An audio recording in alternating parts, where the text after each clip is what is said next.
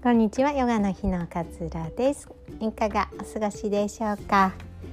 金曜日はねヨガ哲学をシェアする日にしております。今日はねあの以前前回の金曜日にお話しさせていただいていた八子則ヨガの哲学書に書かれている八子則のうちからやってはいけないよっていうふうに言われていることが5項目あるんですけれどもそれをねお話しさせていただきます。前回はあの暴力を振るってはいけないよって話をしました。今回はアスティア盗んではいけないよっていうようなお話をしたいと思います。これもねあの聞こえてきました。あのあなたの声が。そりゃそうだっていうふうに思いますよね。盗んではいけない。まあこれはね物理的なことで言うと人のものを盗むとかね。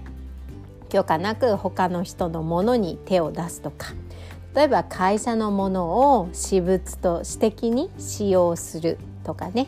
ていうこともあります。あとまあ例えばですけど公共の場でスペースを多く取る。電車とかであの3人掛けなのに2人分ぐらいドーンって1人の人が通ってしまうってこともスペースを盗んでいることになるので公共の場所のスペースを盗んでいることになるのでそういうこともしてはいけないよっていうお話です。そりゃそうですちっちゃい子でもわかるお話です。でもう一つねあの大切なことがこの人のものを盗むとかっていう物理的なことじゃなくても盗む行為っていうのをしている場合があるんですよね。例えば、えー、待ち合わせの時間に遅刻する。これって相手の時間を奪ってますよね。3時に約束よって言って3時半に着いたとしたら30分相手を待たせてますよね。その30分の相手の時間を盗んでしまっていることになりますよね。であとは人の悪口をこう聞かせて人の時間を奪うっていうこともあるかなと思うんです。あのすごく鬱憤が溜まっていて上司の悪口をこうとうとうとね相手にこう語ってしまった場合ってそれって相手の人喜んで聞きますかね？なんかね最初のうちは「そうだよねそうだよね分かる」とかって聞いてくれているかもしれないけれどもあの長くなればなるほど相手の人はすごく疲れてきてると思うしネガティブなこう気持ちに感情が湧いてくると思うんですよすごく嫌な感情になってしまうかなっていうふうに思いますそれも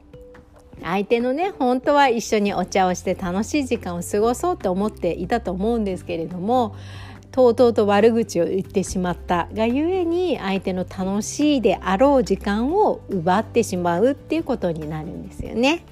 あとねあの今まあいろんな SNS とかねブログとかがこう発展しているのでこうどんな情報もすごくキャッチできちゃうんですよね。いろいろ勝手に調べて無料で勝手にキャッチすることができると思うんですけれどもあの他人のこうアイデアを盗む他人のアイデアを例えばこういう気も感じ考え方を共感してますとかっていうなら別なんですけれどもその考え方をいかにもね自分が考えたかのように話してしまうことっていうのは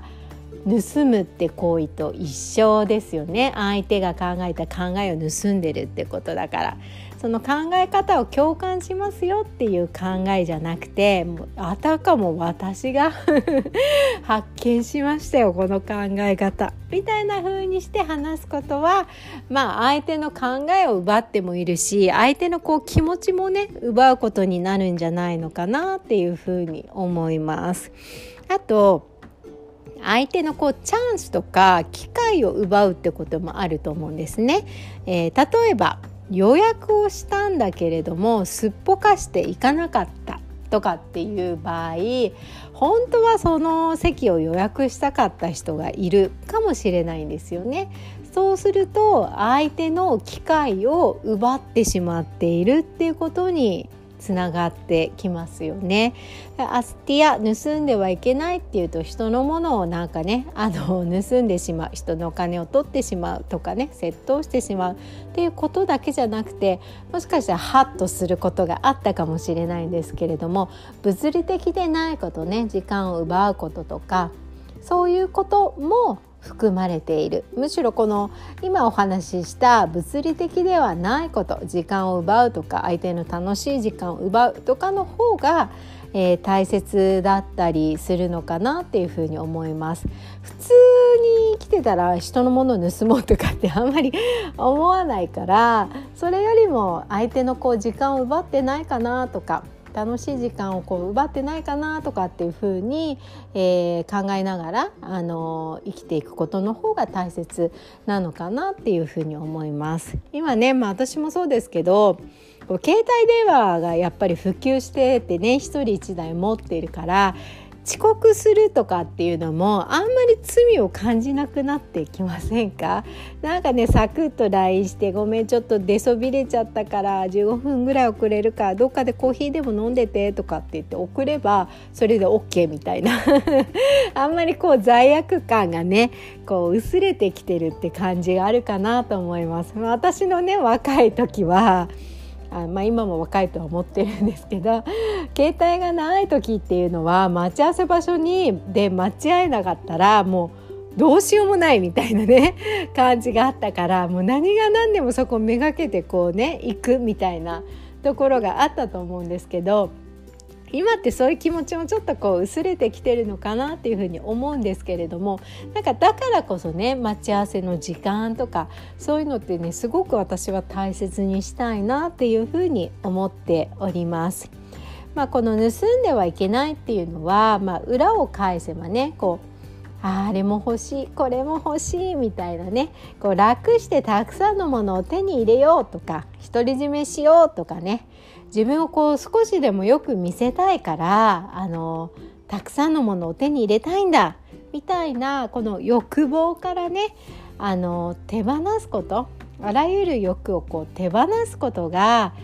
あの達成するためには一番の近道なのかなっていうふうに思うんです。あれも欲しいこれも欲しいってまあなりがちなんですよね。あの他人と比較するとまあ人のものがよく見える。人な隣の芝は青く見える。じゃないけれども比較をしてしまうとねどんどんそういうこう感情が生まれてきてしまうんだけれども今自分が持っているもの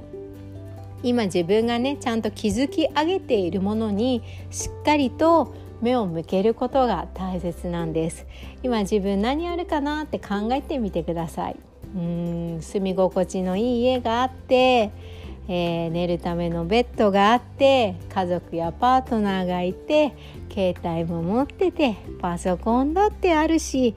きあの困らない、えー、困らない洋服もあるし冷蔵庫にはいつも何か飲み物が入ってるしとかってね思っていくともう十分なんです。十分あなたの中にはあなたの手の中にはいろいろなものがあっていろいろなものが築き上げられているんですね。